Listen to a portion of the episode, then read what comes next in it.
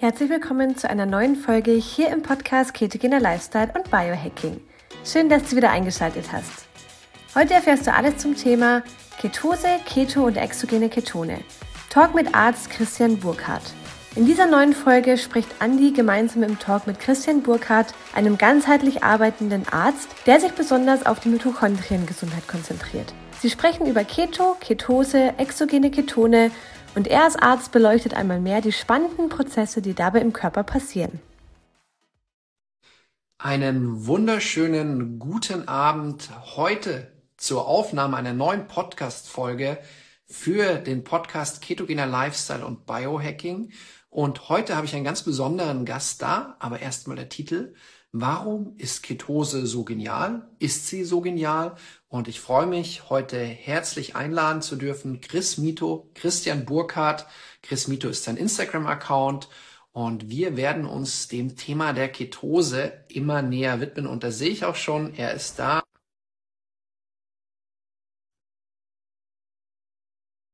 Im Vorfeld ähm, hat das Team vom Christian auch schon einige Fragen gesammelt äh, den wir uns dann auch Stück für Stück annehmen. Aber wir starten mit einer kleinen Einführung, wenn wir schon einen äh, so tollen Experten hier bei uns haben.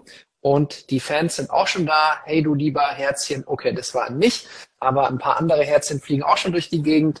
Hallo Christian, schön, dass du da bist. Hallo Anni. Ja, freut mich, mit dir heute über ein so spannendes mhm. Thema reden zu können bei dem ich immer noch hoffe, ganz viel Ach, Das ist ja spannend. Vielleicht, was die praktische Anwendung angeht, aber ich glaube, was die ganzen biochemischen Prozesse angeht, ist es doch eher dein Fachgebiet, auch wenn es in meinem Studium mein Lieblingsfach war und auch mein bestes Fach neben der Anatomie. Aber ja, als Mediziner, der ganzheitlich arbeitet, so würde ich dich auch direkt mal vorstellen und sehr viel Wert auf die Prävention legt, sehr viel mit Blutbildern arbeitet. Immer wieder werde ich auch gefragt, kann ich einen Arzt empfehlen, der sich mit Keto auskennt, der auch mal genauer hinschaut. Und da machst du ja ganz, ganz krasse Tests. Und ähm, ja, dein Steckenpferd Nummer eins ist die Mitochondriengesundheit, würde ich mal sagen. Ähm, das ist so das äh, Nummer eins. Und vor drei Jahren habe ich dich zu diesem Thema auch schon interviewt. Ähm, das Thema ist auch noch abgelegt im Podcast. Ab und zu habe ich den Link mal wieder verschickt, weil es auch eine sehr, sehr schöne Folge war. Und ja, heute Ketose. Ähm, ich würde mal ganz locker starten, bevor wir uns die Fragen auch der Teilnehmer einfach widmen. Ja, was, was sagst denn du zur Ketose? Also ähm, ich gebe dir zwei Fragen.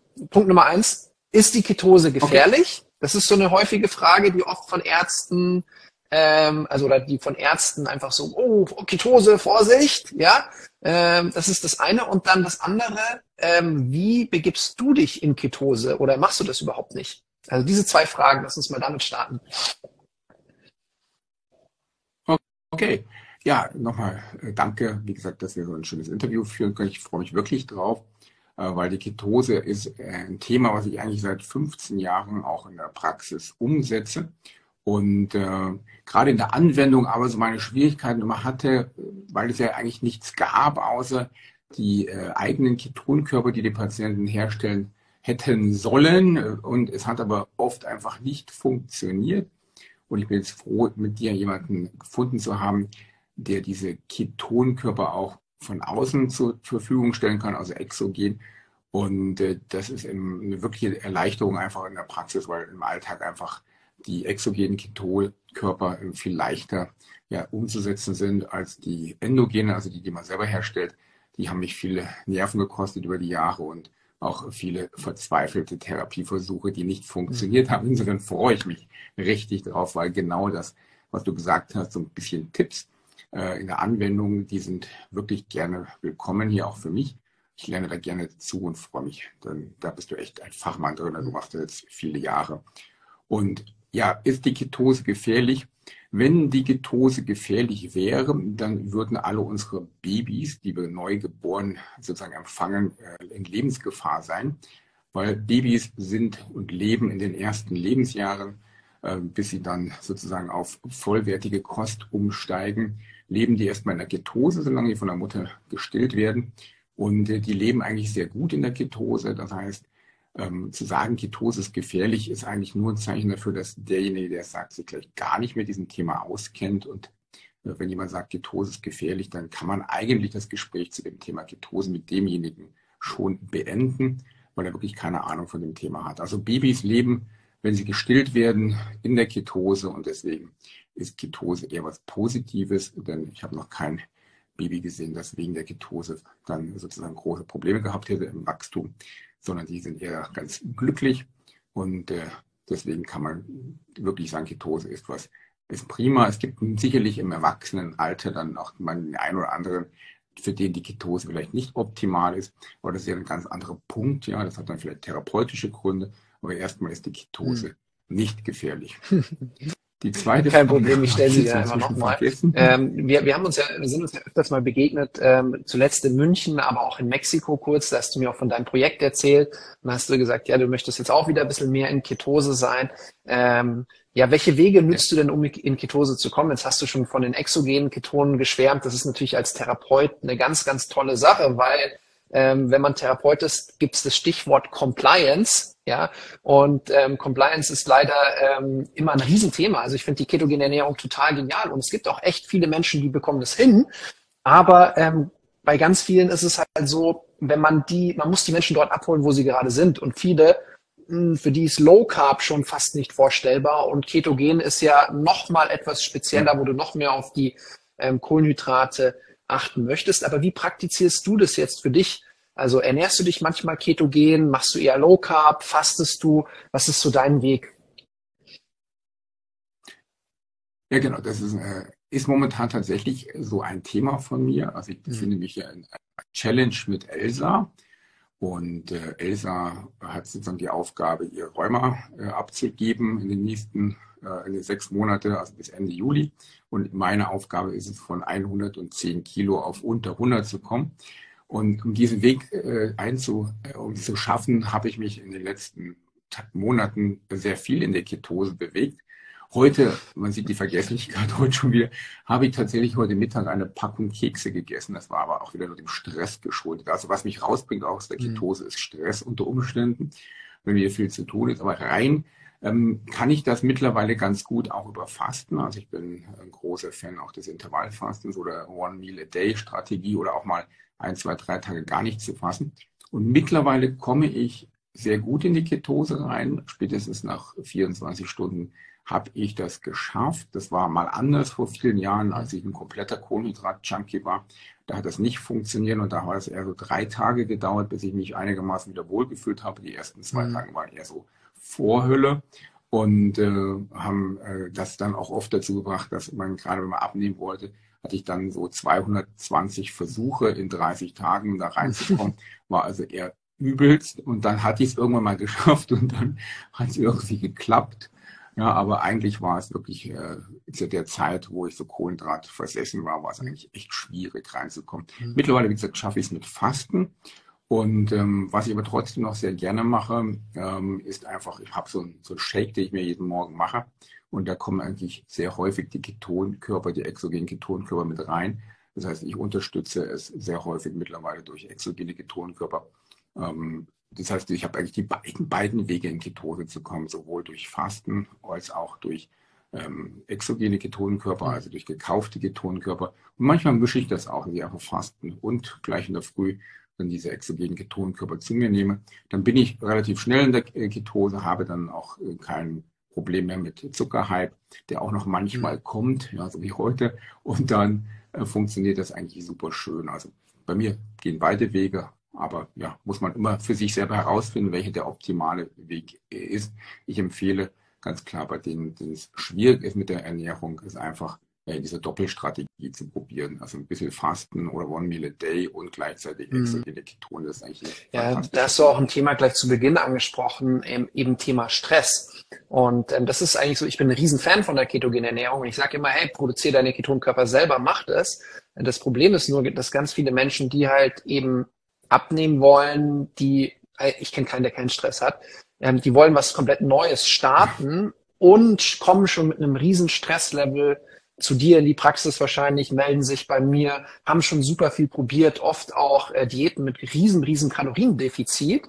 Ähm, und ähm, der Körper ist eigentlich schon nährstoffarm weil teilweise nicht supplementiert worden ist oder weil sie einfach immer weniger gegessen haben. Ähm, und, und da ist es halt dann einfach nicht unbedingt der beste Weg, mal um das festzuhalten. Welche Wege gibt's denn in die Ketose? Wir haben jetzt schon angesprochen, ketogene Ernährung, Fasten, bei der Geburt, Mutter auch durch die Venen ähm, und einfach auch, weil der Fettstoffwechsel ein bisschen anders ist, das Kind, was auf die Welt kommt. Dann gibt's noch Methoden wie Kälteanwendung, was ja auch immer mehr entkommen ist und in München es ja auch eine Community gibt, ähm, einfach durch, äh, ja, ich sag mal, nüchtern mal äh, wirklich im Eiswasser sein im Winter da wirst du garantiert auch in Ketose kommen. Ja. Ähm, jetzt ist ja so, Ketose kommt ja eigentlich gar nicht, viele denken immer, das ist ja eine Abnehmmethode, kommt ja gar nicht aus, der, aus dem Abnehmbereich, auch wenn es natürlich toll ist, wenn man den Fettstoffwechsel hackt, weil man dann auch weniger Heißhunger hat, von den Kohlenhydraten loskommt, die ganzen Suchterscheinungen. Aber ähm, welche Krankheitsbilder ähm, kennst du, wo Ketose extrem empfohlen wird, wenn ich dich schon als Arzt da habe? Ja, bei den Krankheitsbildern, ähm, da gibt es sogar sehr viele, wo man das machen kann. Also die, es gibt ja Krankheiten und es gibt Ursachen für Krankheiten. Und ich bin ja funktioneller Mediziner, oder ich nenne mich eigentlich Universalmediziner, weil ich mhm. beides mache, funktionelle Medizin und auch die Schulmedizin. Also ich liebe beides. Halt immer dann, wenn es äh, dazugehört, ja, und wenn man es am besten einsetzen kann. Und ähm, bei der funktionellen Medizin unterscheidet man aber eher Ursachen. Also zum Beispiel habe ich Störungen im Zellstoffwechsel, habe ich Störungen in Zellmembran, habe ich Entzündungen, habe ich toxische Belastungen. Und einer meiner Favoriten generell bei der, äh, bei der Bekämpfung von Krankheiten, also einer meiner Hauptprobleme, ist die Entzündung. Wir haben sehr viele Entzündungsthemen heutzutage. Das heißt, die meisten Menschen, die krank sind, haben Entzündungen, entweder über Mastzellaktivitäts Problematiken, über systemische Entzündungen, die im ganzen Körper sind. Ganz beliebt momentan ist die ähm, Gefäßentzündung, die Endotheliitis, also die Entzündung des Gefäßinnen, der Gefäßinnenhäute. Das ist momentan ein Riesenthema, was ganz viele Autoimmunerkrankungen nach sich bringt. Es gibt ähm, Autoimmunkrankheiten, die mit Entzündungen über Antikörper einhergehen, diese berühmten GBCR-Antikörper momentan, in aller Munde sind, die ganz äh, katastrophale Folgeschäden haben. Es gibt die klassischen Entzündungen ne, über Makrophagen und verschiedene Immunzellen, die man auch messen kann, sehr gut. Es gibt Entzündungen im Darm. Also viele, viele Entzündungsmechanismen. Und die haben eigentlich alles, alle etwas gemeinsam. Eine Entzündung braucht viel Energie, ja, also ganz viel Energie. Ähm, und wenn man so richtig stark entzündet ist, dann wird bis zu 50 Prozent des täglichen Energie Bedarfs wird in die, oder 50 Prozent vom täglichen Energiebedarf wird sogar ähm, in die Entzündung gesteckt. Das ist also eine extreme Menge. Wenn ich mir einfach überlege, ich habe meinen täglichen Energiebedarf ähm, von 4000, 5000 Kalorien und äh, die Hälfte davon geht alleine nur äh, in den Entzündungsstoffwechsel, dann bleibt ja nicht mehr so mhm. viel für was anderes übrig. Ja? Also für Reparatur, Regeneration, Leistung. Und äh, es ist also eine super Methode, einfach über Fasten, über One Meal a Day oder über exogene Ketose oder Ketonkörper ähm, die Entzündung runterzufahren. Das heißt, wenn ich Patienten zum Beispiel dann auf ein siebentägiges Fasten setze, dann ist das wahnsinnig effektiv, äh, um diese Entzündungswerte runterzufahren. Man kann das richtig messen, dass man also vor dem Fasten und äh, sieben Tage nach dem Fasten einfach mal die Entzündungswerte misst und da fallen die teilweise bis zu 50 Prozent. Also es ist super schöne, effektive Methode, um Entzündungen anzugehen. Und damit bin ich eigentlich schon bei fast allen chronischen Krankheiten, weil die einfach alle Entzündungen haben, ähm, um da einen super Schnellstart einfach hinzubekommen. Und deswegen liebe ich für diese Entzündungsproblematiken die äh, Ketose sehr stark. Ähm, und ja, das ist also mhm. meine, meine Lieblingsindikation eigentlich. Wo es momentan sehr stark auch diskutiert wird, ist tatsächlich bei allen Arten von Krebserkrankungen. Da gibt es sehr äh, viele Studien, die pro Ketose sind, also auch eine große Gruppe von Ärzten, die das unterstützen. Es gibt sehr viel Gegenwehr, muss man auch sagen. Es gibt auch eine große Gruppe von Ärzten, die es ablehnen. Da ist man sich medizinisch gesehen nicht einig, aber ähm, da muss man sich ja dann selber das auch ausprobieren. Also ich gehe bei vielen Tumorpatienten in die Ketose und äh, unterstützt die dabei. Und äh, ich habe damit gute Erfolge. Das funktioniert meistens sehr gut. Es gibt, wie gesagt, auch Patienten, wo es nicht gut äh, funktioniert.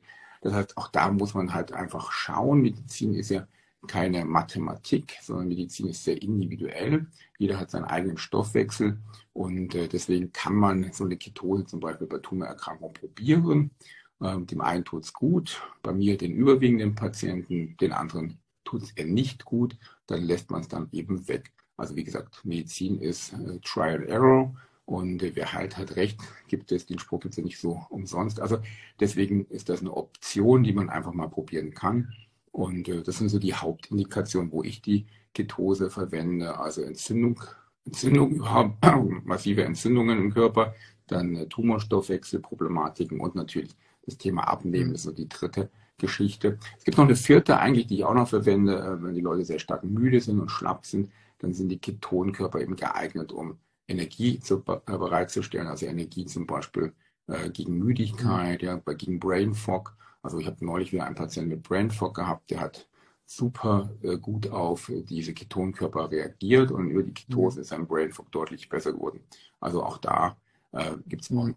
Jetzt, wo du den letzten Punkt äh, Brain Fog erwähnt hast, das ist noch auch mal spannend. Also du gehst es ja auch von der funktionellen Seite an und ich bin 2019 in die USA geflogen auf einen Keto-Kongress und da ähm, haben sie eben auch eine Theorie aufgestellt. Ich weiß nicht, ob die mittlerweile schon ähm, bestätigt worden ist. Und die Theorie war, dass die meisten neuronalen Erkrankungen ähm, einfach die Ursache haben, dass es eine Insulinresistenz quasi des Gehirns gibt. Also es gibt ja Insulinresistenz an verschiedenen Orten oder generell, dass die einfach so bestätigt worden ist, dass gewisse Marker im Blut reagieren. Aber ähm, was, was sehr, sehr spannend ist, es kommt ja auch, ketogene Ernährung wurde ja eigentlich aus der Epilepsieforschung entwickelt, als man Kinder fasten lassen hatte. Das ist schon in den 1919 gewesen, also wirklich sehr, sehr alt, kommt jetzt wieder auf. Bei mir melden sich auch immer wieder Eltern, ähm, wo sie halt gucken, wie sie ihre Kinder ketogen ernähren, äh, wo der Arzt das empfohlen hat, wo die Klinik das sagt. Ähm, teilweise von sehr, sehr vielen Anfällen am Tag zu gar keinen Anfällen mehr, wenn sie in der Ketose sind. Ähm, ja.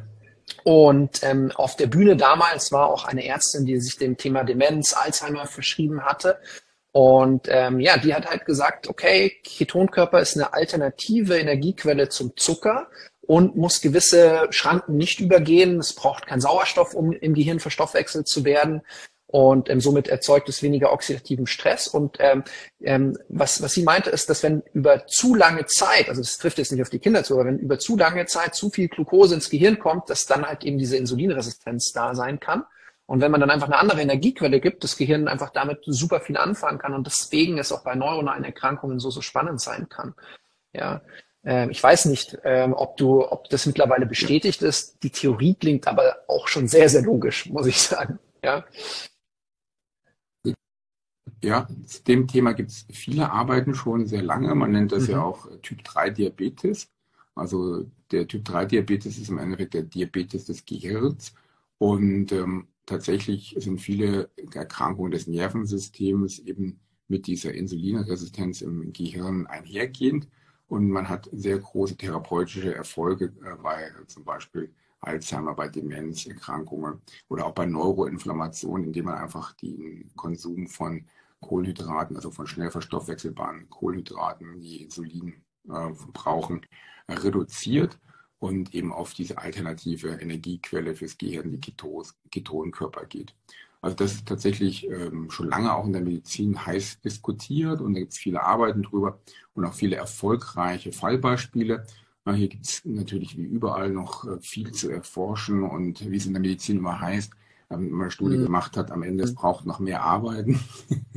es gibt, gibt beim Vitamin D inzwischen 100.000 Arbeiten, das steht trotzdem immer noch drunter, es gibt noch viel zu erforschen, es braucht noch viel weitere Arbeiten.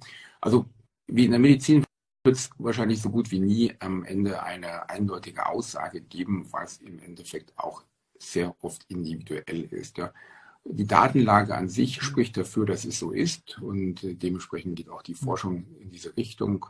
Und es wird immer mehr publiziert, dass tatsächlich ähm, Alzheimer und MS und andere neuronale Erkrankungen sehr viel mit dem Zucker- und Kohlenhydratstoffwechsel zu tun haben. Insofern ist das eine super Option, mit der man das mal dann mhm. probieren kann, ob das dann sich verbessert oder nicht. Und auch hier habe ich wieder Beispiele, die das eindeutig verbessert haben. Der größte Teil meiner Beispiele ist in der Praxis so, dass man mit der Ketose diese Erkrankung verbessert. Ich habe aber auch Beispiele, wo es eben nicht funktioniert hat mhm. oder sogar schlechter geworden ist. Also auch hier wieder klassisch äh, individuell und auszuprobieren, aber tendenziell ja. Mhm. Äh, es ist eher super, super spannend. Ähm, ich habe gerade gesehen, ähm, die Menschen können auch Fragen direkt auf Instagram stellen. Ich denke, wir belohnen die, die live mit dabei sind. Eine Frage habe ich jetzt einfach mal eingeblendet, ähm, diese Funktion. Und ähm, ja, ich habe noch ein paar Fragen an dich, die ich dir unbedingt stellen würde, aber ich würde jetzt einfach mal die hier nehmen von Alem Seba als äh, Postwag betroffen. Inwiefern kann mir die ketogene Ernährung helfen? Genau, Postwag ist äh, sozusagen eine Spike-induzierte Erkrankung und Postwag und Long-Covid sind relativ ähnlich in vielen Punkten. Das heißt, es gibt viele Gemeinsamkeiten und äh, weil es im Endeffekt eine Erkrankung, äh, die Haupterkrankung ja aus dem Spike-Protein heraus sich ableitet. Das heißt, das Spike-Protein ist in der Lage, an verschiedenen Rezeptoren anzudocken, an den ACL2-Rezeptor, an den Neurolepin-Rezeptor und noch an einige andere kleinere, nicht so bedeutende Rezeptoren und dann zu Schäden an den Zellen führen. Und äh, eins, wie gesagt, der Kernmerkmale dieser Erkrankung ist dann auch wieder die Inflammation. Das sind wir wieder bei der Entzündung. Ja. Die gibt es gleich in unfassbar vielen Varianten, ähm, auch unter anderem im Bereich der Neuronen als Neuroinflammation, weil es eben im Gehirn auch diese Neurolepin-Rezeptoren gibt an den Nervenzellen. Dann kann es auch hier zu schweren Neuroinflammationsproblematiken kommen. Und da sind wir wieder bei dem Thema, dass die Ketose eben Entzündungen senkt, also auch Fastenentzündungen senkt. Und äh, nun ist es, wenn man schon Brain Fog hat und in die Ketose über die Ernährung geht, was Fasten geht, das ist für manche dann Hardcore. Ja? Also die haben ja schon kein Gehirn mehr zur Verfügung. Und dann gibt es auch noch Fasten, also noch weniger Energie da. Da ist so ein Fasten bei Brain Fog, bei Post-Vac äh, eine echt üble Nummer. Also muss man schon echt äh, Bock haben, das durchzuhalten. Und da bietet sich natürlich die Ketose über die, äh, die exogenen Ketonkörper an, also indem man die einfach von außen zuführt als äh, Ernährungsquelle oder als Supplement. Und ähm, das macht es viel leichter. Und dann hat man wieder die Möglichkeit, einfach Entzündungsstoffwechsel runterzufahren. Man hat die Möglichkeit, durch die Energie, die man durch die Ketonkörper bekommt, weniger zu essen, auf One Meal a Day zum Beispiel zu gehen, länger durchzuhalten. Ja? Und das bringt dann extrem viel häufig bei den Patienten, weil die dann halt einfach mehr Energie haben, weniger Brain Fog haben. Ähm, und vor allen Dingen ist es ja auch ganz wichtig, wenn man One Meal a Day macht oder gleich fastet, was ist denn der Benefit, der Hauptbenefit dahinter? Es ist ganz einfach. Je mehr ich esse oder je häufiger ich esse, desto mehr muss ich verdauen. Ne?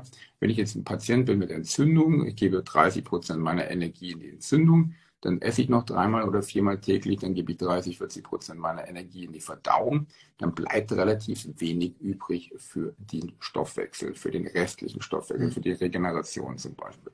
Wenn ich jetzt einfach hergehe und sage, ich esse nichts, ich mache Fasten, man kann Hardcore-Fasten, ja, 24 Stunden, 48 Stunden, 72 Stunden oder auch länger, dann habe ich die Verdauungsenergie, die spare ich mir, ja, die brauche ich ja nicht, weil ich faste ja.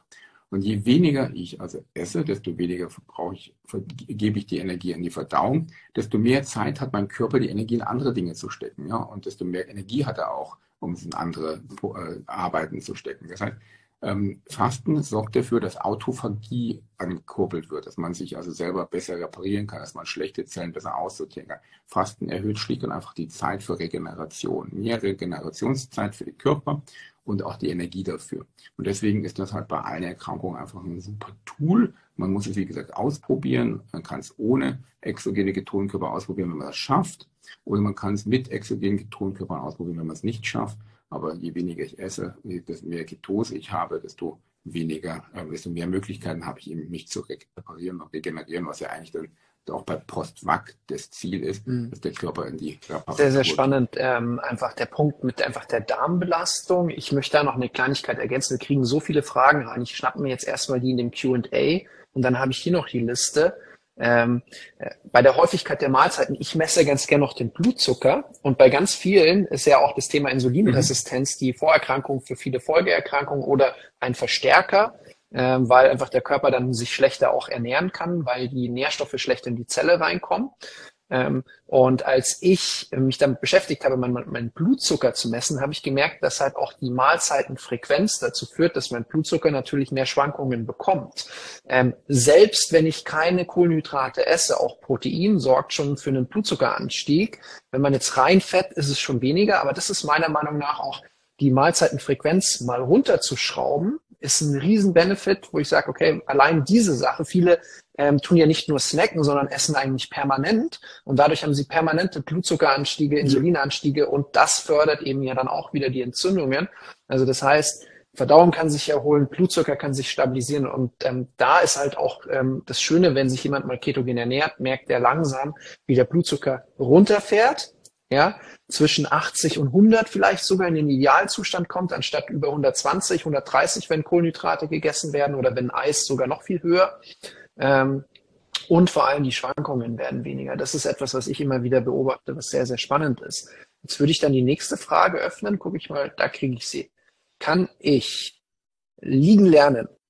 Kann ich mit Nährstoffdefiziten durch Postfach in die Ketose gehen oder sollte man erst sollte man erst ausgleichen. Was empfiehlst du da?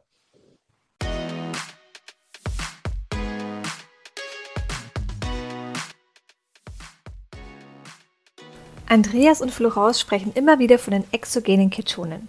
Du willst wissen, wie diese funktionieren? Dann schau doch mal auf die Webseite bzw. auf den Link in den Show Notes. Mit exogenen Ketonen kannst du in 50 bis 60 Minuten in der Ketose sein und die meisten Vorteile ohne permanent strikt der ketogenen Ernährung zu folgen genießen. Solltest du an einer guten Quelle interessiert sein und die Betreuung für alle My Keto Coach Kunden genießen wollen, melde dich unbedingt wegen deiner Bestellung bei den Coaches. Sie helfen dir gerne weiter.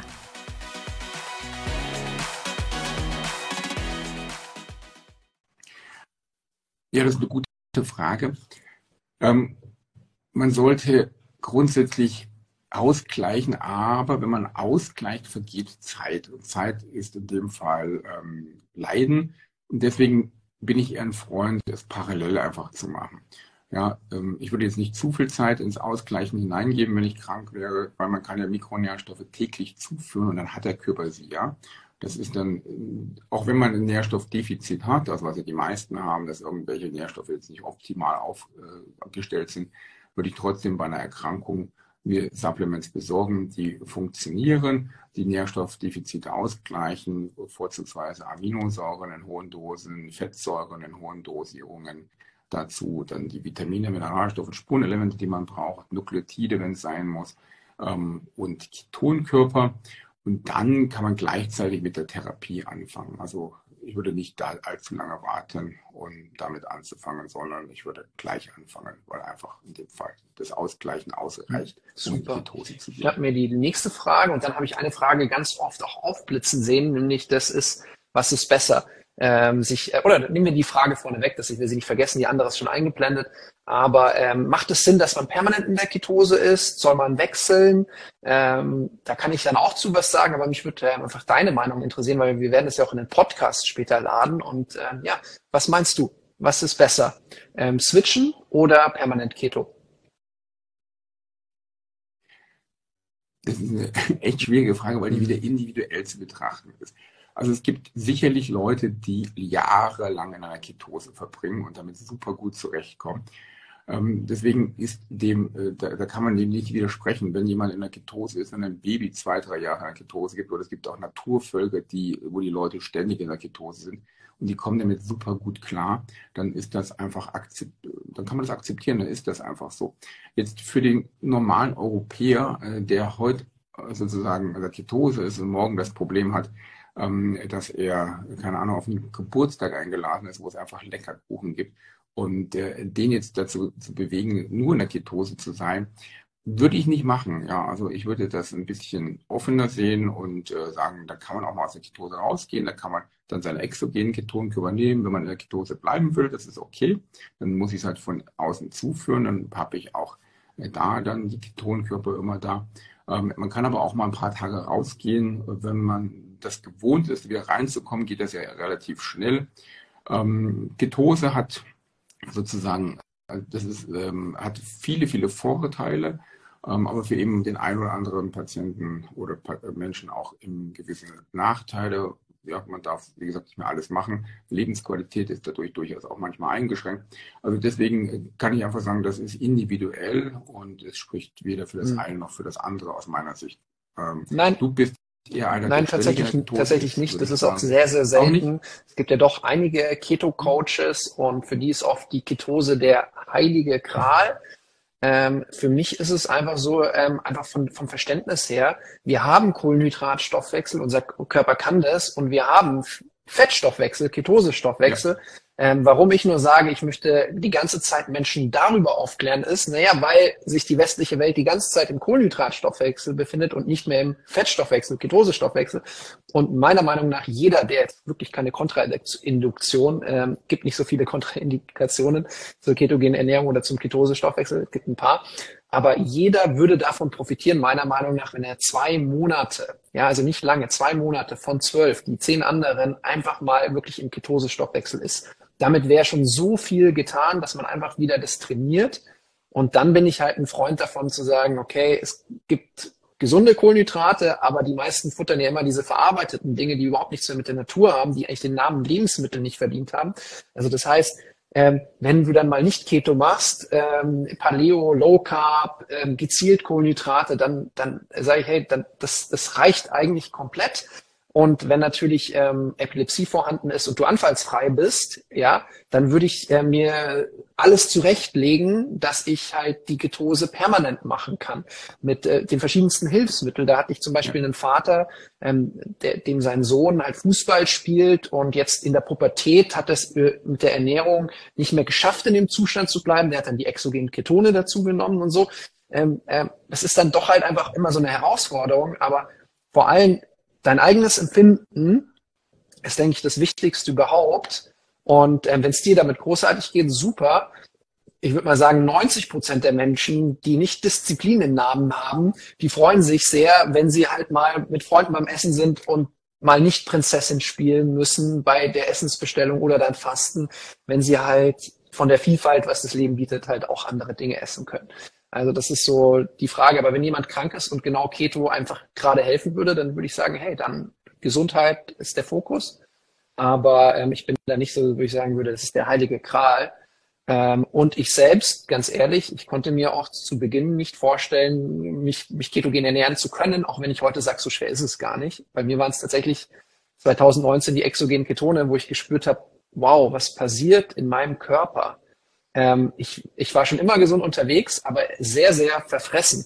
Also für mich war das halt so Frühstück, mhm. oh, Mittagessen ist erst in fünf Stunden, oh, ich fahre mit dem Zug von München nach Frankfurt, oh, da brauche ich aber einen Snack. Ja, äh, da brauche ich aber was und das ja. ist halt einfach nicht die Natur. Und, ähm, die Natur wäre, wenn wir nichts zu essen haben, dass wir hoch, hochleistungsfähig sind, um dann wieder jagen zu können, sammeln zu können, dass wir wieder was auf dem Teller haben. Aber unsere Welt ist halt so, Kühlschrank, Uber Eats, wir können zu jedem Zeitpunkt Essen irgendwie heraufbeschwören. Und, ähm, und aber das ist, das ist halt sowas, wo ich sage, ähm, jeder Mensch, der es nicht in die Ketose schafft, spielt eigentlich nicht auf dem Level, wo er spielen könnte. Und deswegen sage ich, hey, es ist mir wichtig, einfach darüber aufzuklären. Und damit ähm, haben wir noch eine weitere Frage von Leon Schuster. Kann es langfristig zu Nährstoffmängeln in der Ketose kommen? Also jede Form von Ernährung kann zu Nährstoffmängeln führen, weil ja Ketose heißt ja nur, dass ich in einem Stoffwechsel bin, wo mein Ketonkörper in ausreichender Menge hat.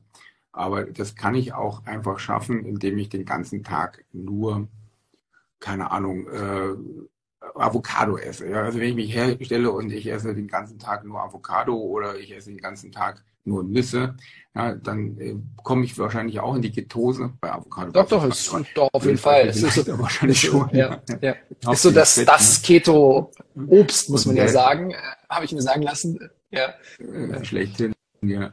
Also Ketose heißt ja nicht, dass ich mich gesund ernähre, sondern auch in der Ketose kann man sich schlecht ernähren, also einseitig ernähren und dann komme ich auf jeden Fall auch in Nährstoffmängel. Das heißt, jede Ernährungsform kann zu Nährstoffmängeln kommen, weil man soll ja immer abwechslungsreich sich ernähren. Das heißt, bunt essen und äh, dann eben verschiedene Dinge zu sich nehmen. Also wir brauchen einfach unsere verschiedenen Mikronährstoffe für die Zelle. Die Zelle hat eine Membran, die braucht Fettsäuren, also muss ich Fettsäuren zu mir nehmen. Die Zelle hat den hohen Proteinbedarf, also muss ich genügend Proteine zu mir nehmen. Und äh, dementsprechend, ja, für diese beiden Stoffwechselwege oder für alle Stoffwechselwege brauchst du Mikronährstoffe, Vitamine, Mineralstoffe, Spurenelemente, Nukleotide nicht zu vergessen, Aminosäuren und die müssen aus den Lebensmitteln gewonnen werden. Und das in der Komplexität und in der Vielfalt, wie man die brauchen, ja, es gibt 100 bis 200 wichtige Mikronährstoffe, die der Körper braucht, kann ich natürlich mit jeder Ernährungsform in einen ja, Mangel kommen. Es geht um die ausgewogene, vielfältige Ernährung, die man auch bei der Ketose braucht. Und wenn ich die einhalte, dann schaffe ich das wahrscheinlich. Und wenn ich sie nicht einhalte, dann muss ich. Also ich glaube, in unserer heutigen Zeit macht fast immer Supplementieren Sinn, aber ähm, ja, Keto alleine sorgt nicht für Nährstoffmängel. Bei vielen ist halt das Bild im Kopf bei der ketogenen Ernährung ein, ein großes Stück Steak mit noch Speck obendrauf, fünf Eier ähm, und dann noch ein ganzes Stück Butter, was ja auch Keto wäre. Ähm, das ist zum Beispiel der Punkt, was äh, meine äh, Freundin immer abgeschreckt hat vor Keto, bis sie dann festgestellt hat, Keto vegetarisch geht sehr gut. Und ähm, über Keto vegetarisch kann man dann doch auch viel mehr Gemüse essen, als man denkt. Und ähm, viele denken ja immer, ja, man braucht Obst, Obst, Obst, das sind die Vitamine pur. Ja, da sind Vitamine drin, aber im Verhältnis zu dem, wie viel Vitamine in Gemüse drin sind, ist es eigentlich ein Witz. Und ähm, das, ist, das ist eben auch immer wieder so spannend. Also ich, ich sage, Kohlenhydrate äh, können gegessen werden, Obst kann gegessen werden, aber tatsächlich gerade Fruchtzucker ist halt etwas, wo viele Menschen überhaupt nicht mehr so gut klarkommen, wie sie denken. Und das ist was, was mich immer wieder traurig macht, wo sie sagen, hey, ich ernähre mich gesund. Und das erste, was es morgens gibt, ist ein Smoothie und kein grüner Smoothie mit viel Spinat und sonst was, sondern Banane, Datteln, Cashewnüsse und ich weiß nicht was, so viel Obst, was man selber eigentlich gar nicht essen könnte. Und wenn man mal den Blutzucker misst, dann, tja, dann geht's steil bergauf, steil bergab und du hast den ganzen Tag Hunger. Das, das ist das, was ich, mich immer traurig macht, dass sie im, im, im, im Denken, dass sie gerade gesund unterwegs sind, eigentlich gar nicht so das Idealste für sich selbst tun. Und ähm, aber ja. gut, dazu wird, glaube ich, auch in letzter Zeit immer mehr aufgeklärt. Jetzt habe ich hier noch eine super spannende Frage von Caroline Stürmer. Habe ich mit exogenen Ketonen dieselben gesundheitlichen Effekte, wie ich durchs Fasten in Ketose komme? Da interessiert mich auch deine Antwort. Ähm, also da muss man sagen, da hängt es ein bisschen mit der Höhe natürlich ab von den Ketonen, die ich erreiche. Das heißt, mit dem Fasten, da hängt es dann von der Genetik, von der Epigenetik an und von der Einstellung im Stoffwechsel, wie arbeitet die Leber zum Beispiel. Also Kontraindikation zum Beispiel für eine Ketose ist eine ganz schlechte Leberstoffwechsel. Ja. Und äh, wenn, wenn ich also in diesen Bereichen die schlechte Epigenetik, also eine schlechte Ansteuerung der Gene, die Ketonkörper produzieren können oder da unterstützen im Stoffwechsel, wenn ich eine sehr schlechte Leberleistung habe, dann und viele andere Gründe auch noch, dann kann ich unter Umständen nicht besonders gut in die Ketose kommen. Und dann habe ich natürlich weniger Benefit davon, wenn ich das mache, als wenn ich exogene hm. Ketonkörper dazu gebe. Das heißt, ähm, es geht ja darum, einen gewissen Spiegel zu haben. Also Ketose kann man ja messen. Da gibt es Messgeräte, wo man das misst und so optimale Werte, die man darauf erreichen kann, sind ein bis zwei Millimol, glaube ich, ist das. Ne? Und äh, dann befindet man sich in einer sehr schönen Ketose, also einer äh, leichten Ketose, würde ich sagen. Es geht ja auch höher. Man kann auch drei, vier, fünf erreichen, bis dann eben irgendwann der Wert so hoch ist, dass man in einer Ketoazidose ist. Aber da kommt man jetzt äh, eigentlich nicht wirklich hin mit Fasten. Also das, da muss man mhm. schon krank sein, damit man da hinkommt. Und ähm, so kann man also sagen, wenn ich es schaffe, in die Ketose zu kommen, wenn ich es schaffe, einen anständigen ähm, Wert zu erreichen von ein bis zwei, dann habe ich sicherlich beim Fasten ähm, den gleichen Benefit, wie wenn ich exogene Ketone nehme. Mhm. Weil warum sollte das auch nicht so sein?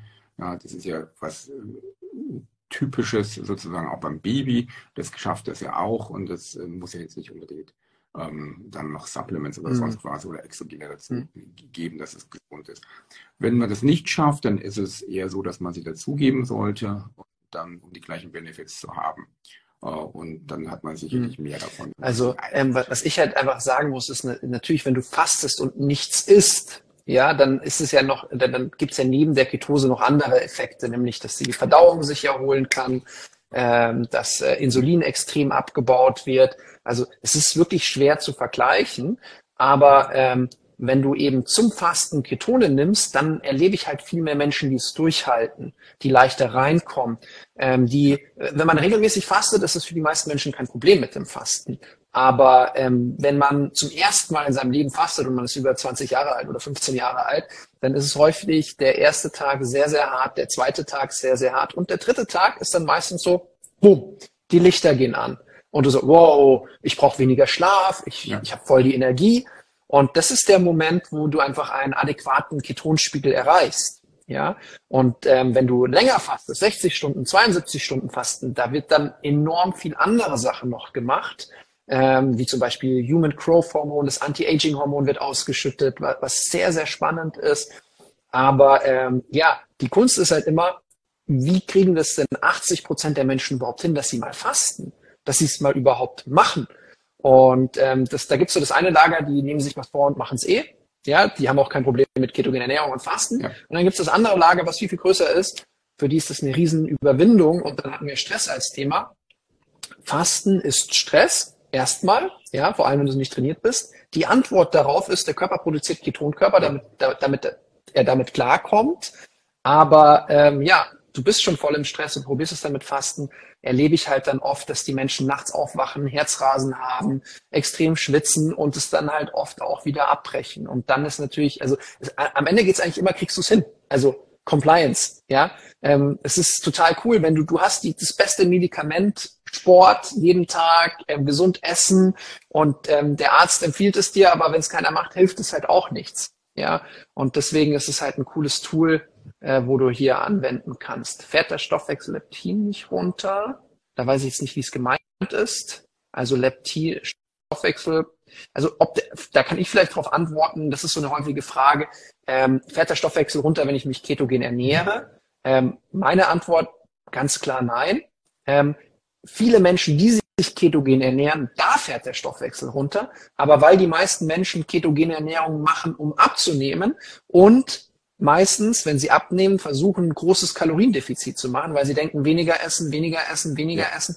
Und ich würde mal sagen, fast 80 Prozent der Frauen, die mit uns im Austausch sind, haben ein Stoffwechselproblem, weil sie über zu lange Zeit zu wenig essen.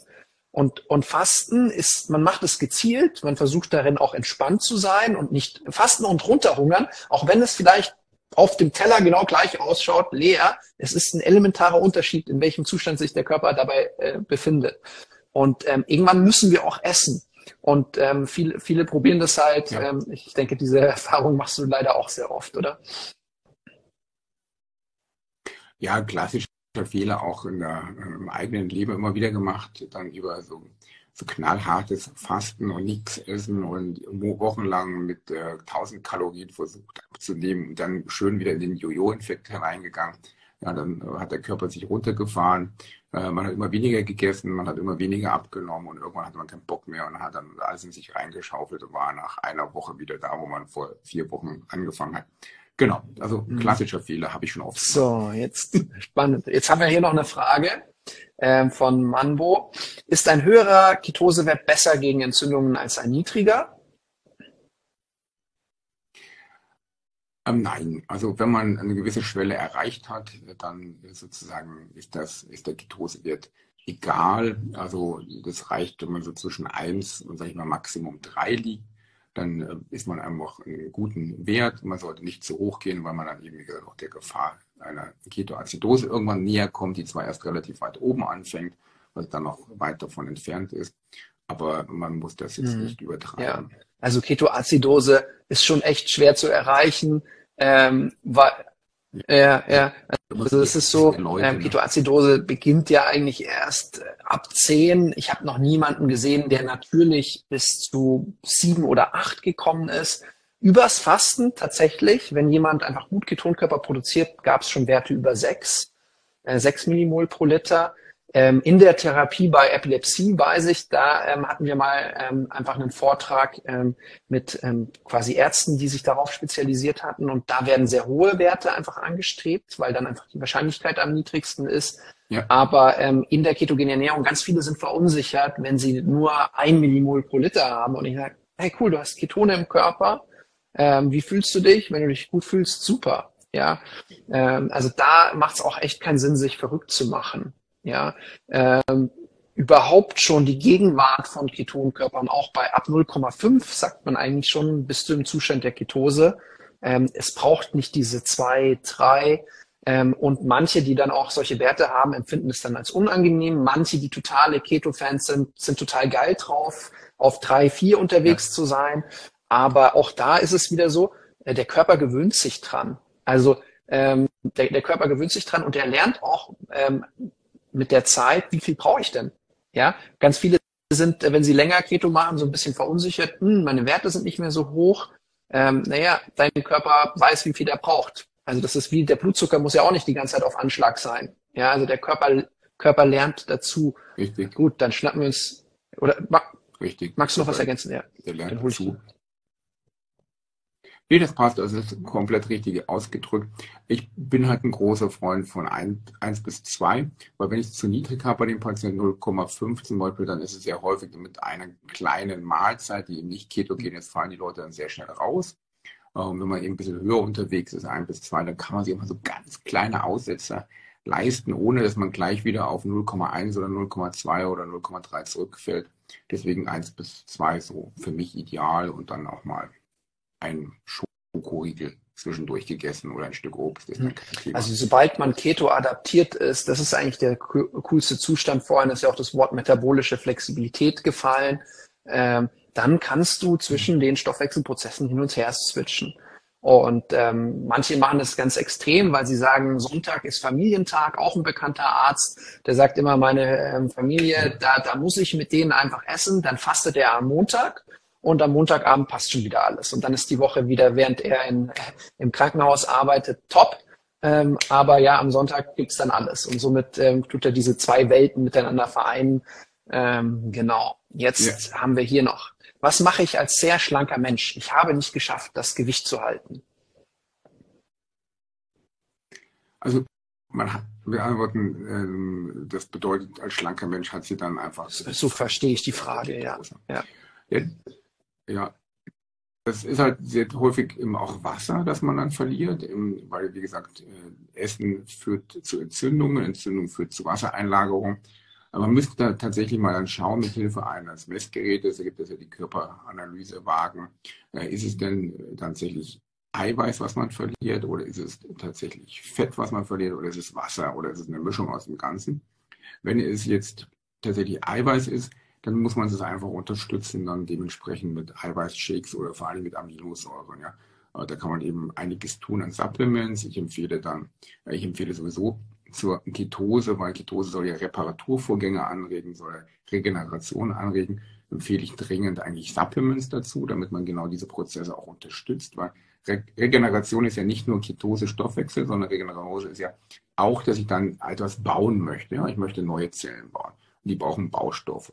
Und äh, die wichtigsten Baustoffe, die sind meistens im Mangel. Das sind die Aminosäuren, das sind so die Ziegelsteine der, der Häuser, ja, das sind die Baustelle der Proteine. Und das ist so der essentielle Teil, der eigentlich immer einen Mangel hat. Also Menschen mit hohen Aminosäurenspiegel, wenn man die misst im Blut, ist es ganz was Seltenes und die supplementieren meistens, weil einfach die Aminosäuren verbraucht werden. Das ist wie Geld auf dem Konto. Wenn man zu viele Aminosäuren hat, dann nimmt der Körper sich die einfach her und verbraucht die für irgendwas. Weil die kann man immer für irgendwas einsetzen, deswegen die sind immer am unteren Ende, gerade auch noch dazu, wenn man Stress hat.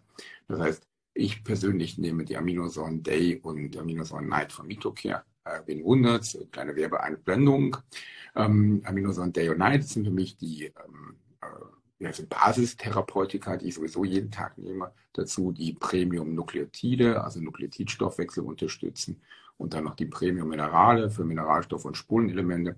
Und dann habe ich einfach meine Basissupplementation und dann funktioniert das eigentlich sehr, sehr gut. Auch ähm, mit dem äh, Nicht-Abnehmen funktioniert das dann sehr gut, weil damit unterstütze ich eben einfach den Eiweißstoffwechsel und den Aufbau von Muskelmasse, den Aufbau von Eiweiß.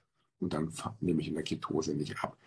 Wenn ich dann das nicht machen würde, dann könnte ich mir gut vorstellen, dass ich auch in der Ketose erstmal das ein oder andere Protein oder den ein oder anderen Muskel verliere.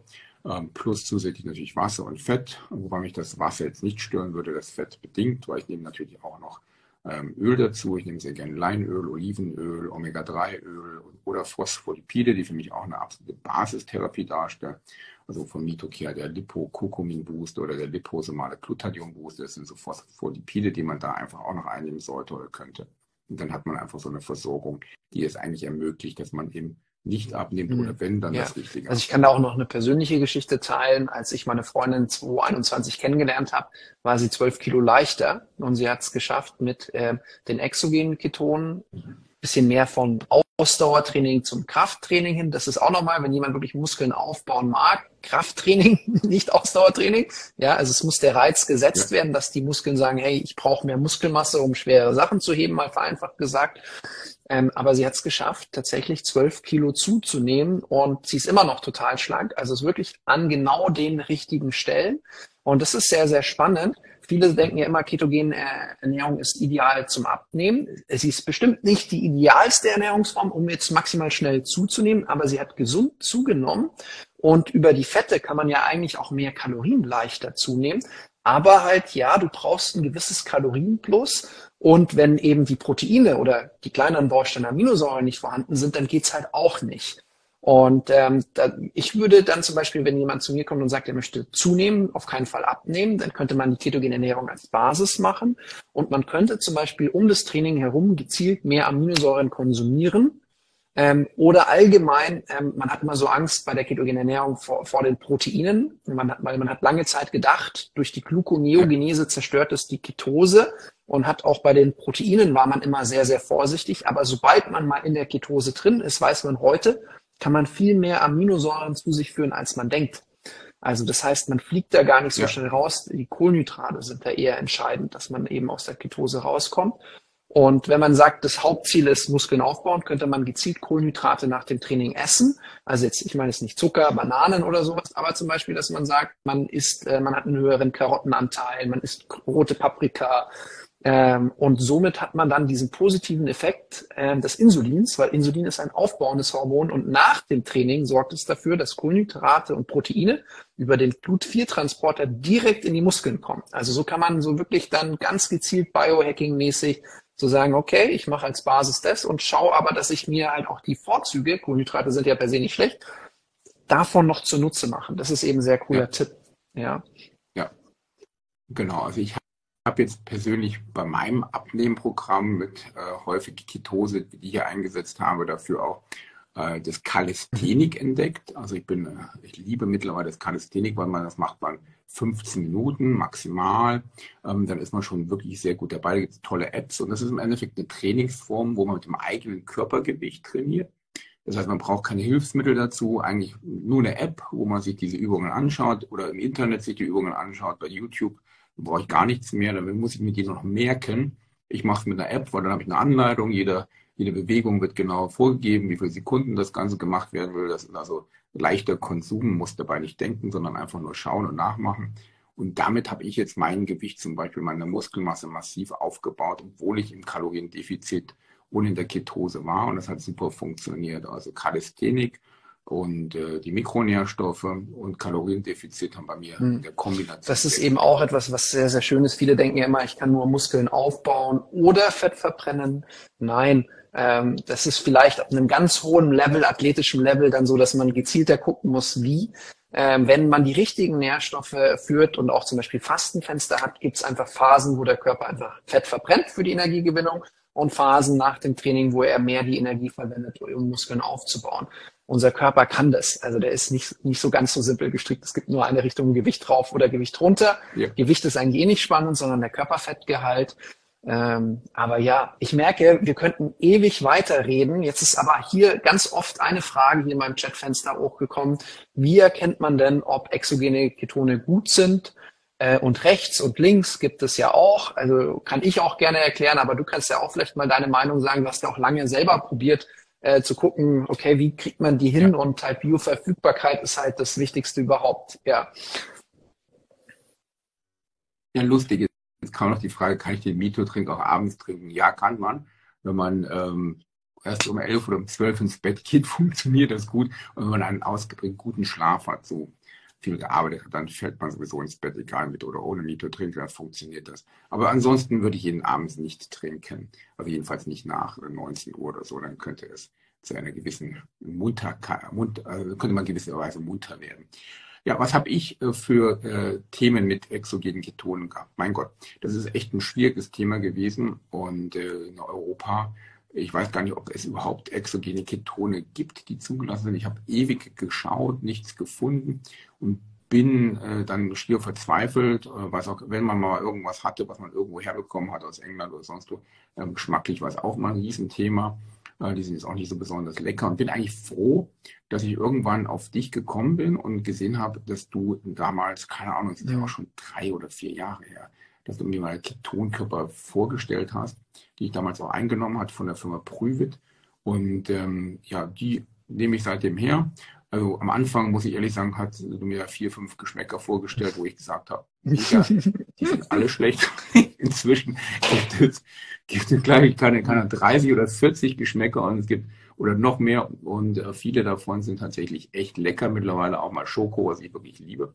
Also deswegen bin ich total begeistert mittlerweile davon und ich hoffe, dass die irgendwann, und die entwickeln sich ja hoffentlich auch noch weiter und es gibt wahrscheinlich auch irgendwann mal noch andere Zucker, die da drin sind oder Ersatzstoffe, die da verwendet werden. Aber da kenne ich mich noch nicht so genau aus. Auf jeden Fall momentan mein Favorite sind die von der Firma Prüvit, weil das ist einfach eine etablierte Marke, da hat man eine gewisse Standardisierung, man weiß, was drin ist, man kriegt sie in vielen Geschmäckern und sie sind mhm. mittlerweile auch in Europa einfach zu bekommen kommen. Und, äh, Klar, also einfach das Wichtigste ist, Keto boomt. Ähm, mittlerweile langsam fängt es auch in Europa an, in Deutschland. In den USA ist es schon sehr viel größer und das checken natürlich ganz viele Industrien und das heißt, es gibt unglaublich viel Fake. Also ich weiß nicht, das ist einfach nicht geschützt. Man kann, glaube ich, Keto auf alle möglichen Produkte schreiben, aber ähm, viele bestellen irgendwas, schicken es mir und dann ich so, hm, das hat überhaupt nichts mit Ketose zu tun. Ähm, äh, steht nur Keto drauf. Ja, und was halt super wichtig ist, ist eben, ja, ich nehme auch von der Firma Prove It, steht hier, ähm, es gibt aktuell nur einen Hersteller, der es einfach geschafft hat, äh, die Produkte natürlich herzustellen, so dass rechtsdrehende ähm, äh, BHB-Ketone drin sind. Also das ist das Hydroxybutyrat. Vielleicht kannst du es nochmal richtig aussprechen, kriegst gerade nicht hin. Manchmal klappt's, manchmal nicht. Ja. Ähm, und ähm, unser Körper, wenn er fastet oder wenn du dich ketogen ernährst, dann tut er auch nur die rechtsdrehenden Varianten herstellen. Es gibt noch was, was im Atem ist, was im Urin ist. Aber bei einem chemischen Erzeugnis nennt man Racemat, dass du links und rechts drehen und mit der Link mit den Linken kann der Körper nichts so richtig anfangen. Also das heißt, ähm, wenn du ein chemisches Gemisch kaufst, ähm, dann zahlst du vielleicht die Hälfte, hast aber ein Viertel der Wirkung, weil die anderen Sachen nicht reinkommen und der Körper nichts mit anfangen kann. Und ähm, das ist super wichtig und dann eben Geschmacklich kann man drüber schreiben. Manche mögen Erythrit und Stevia, aber es ist zumindest mal kein Süßstoff drin, der den Blutzuckerspiegel ansteigen lässt und das Insulin. Und ähm, das ist halt schon etwas, wo ich sage, ähm, ja, also ich möchte nichts Chemisches hier reintun. Du bist ja auch ein Freund von, ähm, entwickelst selber Natursupplemente, ähm, weil einfach die Bioverfügbarkeit einfach einfach viel viel größer ist. Und ja, ich versuche von allem Chemischen wegzukommen. Manchmal manchmal geht's vielleicht nicht anders, aber äh, zumindest hier ähm, hat man diese Wahl. Und ähm, ja, ich glaube, du hast auch einen Telegram-Kanal oder der, der, dein Assistent hat einen Telegram-Kanal aufgemacht, weil wir es nicht schaffen, alle ja. Fragen zu beantworten. Ich bin da auch mal mit rein, kann dann auch nochmal helfen, wenn Fragen sind, weil es sind leider Fragen übrig geblieben. Aber ich denke einfach, dass man auch im Nachhinein sich das gut konsumieren kann. Äh, wir es in den Podcast laden können, Ketogener Lifestyle und Biohacking, wo das dann auch erscheint ähm, ist eine Stunde eine gute Zeit und ähm, sollte sehr, sehr viel noch hochkommen. Glaube ich, bist du auch der Letzte, der sagt, ah nee, wir können keine zweite Folge machen zu dem Thema. Und für die Therapeuten ähm, werden wir ja am Dienstag, am 11., ja, 11.7.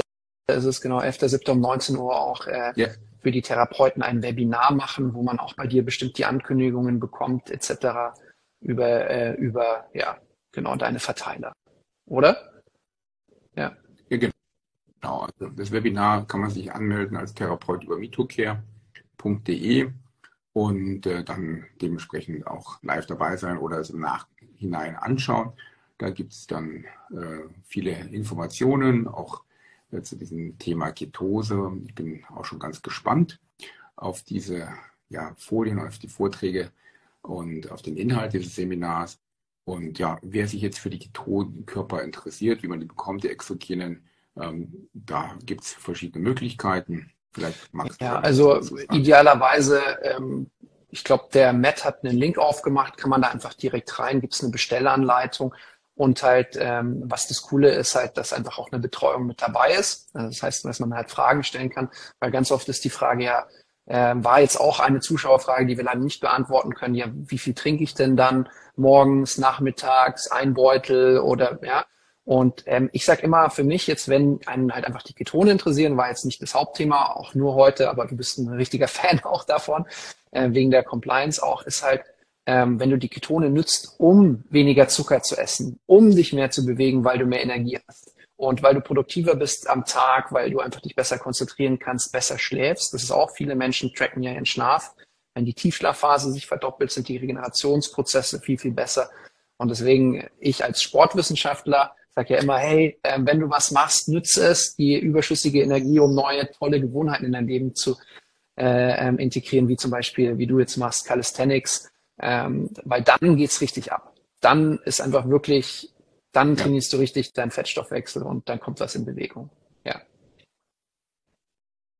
Genau, also einfach Leute, die Informationen wollen, können auf meinen Instagram-Kanal gehen, wenn sie noch nicht mir folgen, auf chris-mito- und äh, da kann man dann auch einfach bei den Fragen die Frage reinstellen, wie komme ich an die Ketonkörper? Und der Matt Dippel, der den Kanal für mich betreut, die ganzen Fragen beantwortet, der wird euch dann dementsprechend einen Link zuschicken, wie ihr dann Perfekt. an den Ketonkörper kommen könnt. Hat super Spaß gemacht mit dir. Andi, du hast ein unfassbar breites Wissen inzwischen zu diesen Ketonkörpern und gerade ja, die Anwendung ist ja so für viele ein großes Problem und da kriegt man von dir echt viel. Und ich bin auch gespannt auf das Webinar am Dienstag. Auch da gibt es noch ein geballtes Wissen. Und ja, freue mich und sage danke für die Zeit, dass ich dabei sein durfte. Hat War sehr schön, einen wunderschönen Abend und bis ganz bald. Ciao, ciao. So schön, dass du reingehört hast. Solltest du noch weitere Fragen zur Folge haben und über Spotify zuhören, kannst du deine Frage direkt in der Fragen- und QA-Sektion unter der Folge stellen. Wir freuen uns natürlich auch sehr über deine Bewertung auf Spotify, Apple Podcast oder von wo auch immer du zuhörst. Danke fürs Zuhören, danke für dein Vertrauen. Bis zum nächsten Mal.